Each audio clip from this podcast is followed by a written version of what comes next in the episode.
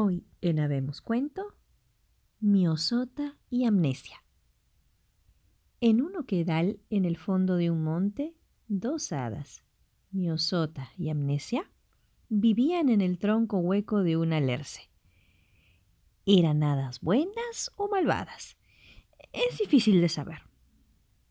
Eran hadas del bosque, de las que nunca nadie hubiera oído hablar si se hubiesen quedado vivir en su tronco de árbol.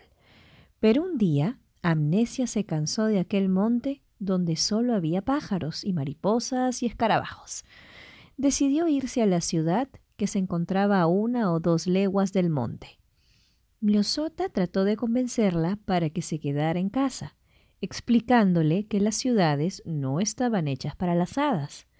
Pero Amnesia estaba decidida y se fue llevando consigo la única cosa que poseía en el mundo, polvo estornutario del olvido. Ofreció un poco a la primera persona que encontró, el sereno. Al pobre hombre le dio un ataque de estornudos y a medianoche olvidó prácticamente tocar la campana. El alcalde le quiso castigar por su descuido, pero cuando él también Hubo tomado un peñisco del polvo, estornudó y no solo se olvidó del castigo del sereno, sino también de la reunión de consejo municipal que él mismo había convocado. Las amas de casa olvidaron sus asados y sus tartas en el horno y los niños olvidaron hacer sus deberes. Pero eso no tenía importancia, ya que el maestro olvidaba también ir a clase. En cuanto a los enamorados, olvidaban a su amada, y el panadero ya no hacía pan.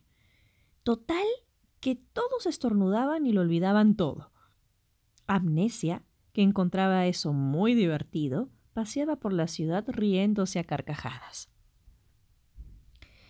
Amnesia se divertía mucho mirando a la gente estornudar, olvidando lo que tenían que hacer, y decidió desparramar lo que le quedaba del polvo del olvido por las calles y jardines públicos, e incluso soplando hizo entrar un poco de polvo en las casas por las ventanas abiertas. Los habitantes de la ciudad estornudaban a cada momento. Ahora olvidaban lavarse, cepillarse los dientes, comer, dormir. En realidad, entre estornudos iban bamboleándose de una casa a otra, de manera que ya no sabían ni siquiera dónde vivían. Cada dos por tres decían, bueno, ¿qué es lo que quería hacer? ¿Por qué vine aquí?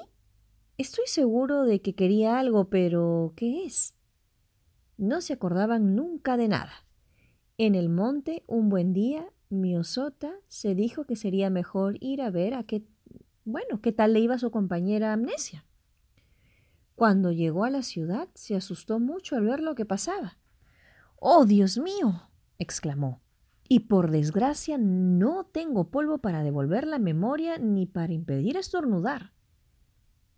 Pero en su bolsillo encontró semillas de una especie particular de flor.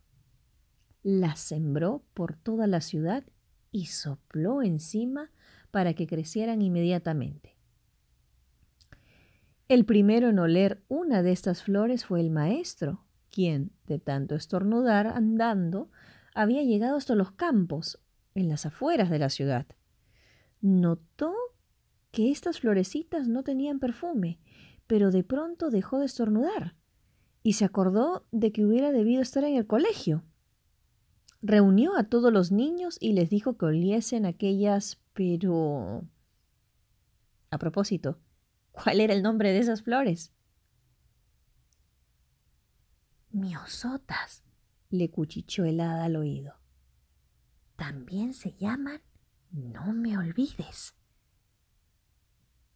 Los niños llevaron algunas a sus padres y todos metieron la nariz en los ramos de miosotas y dejaron de estornudar y de olvidar. ¿Y las hadas? Volvieron juntas a vivir en el monte.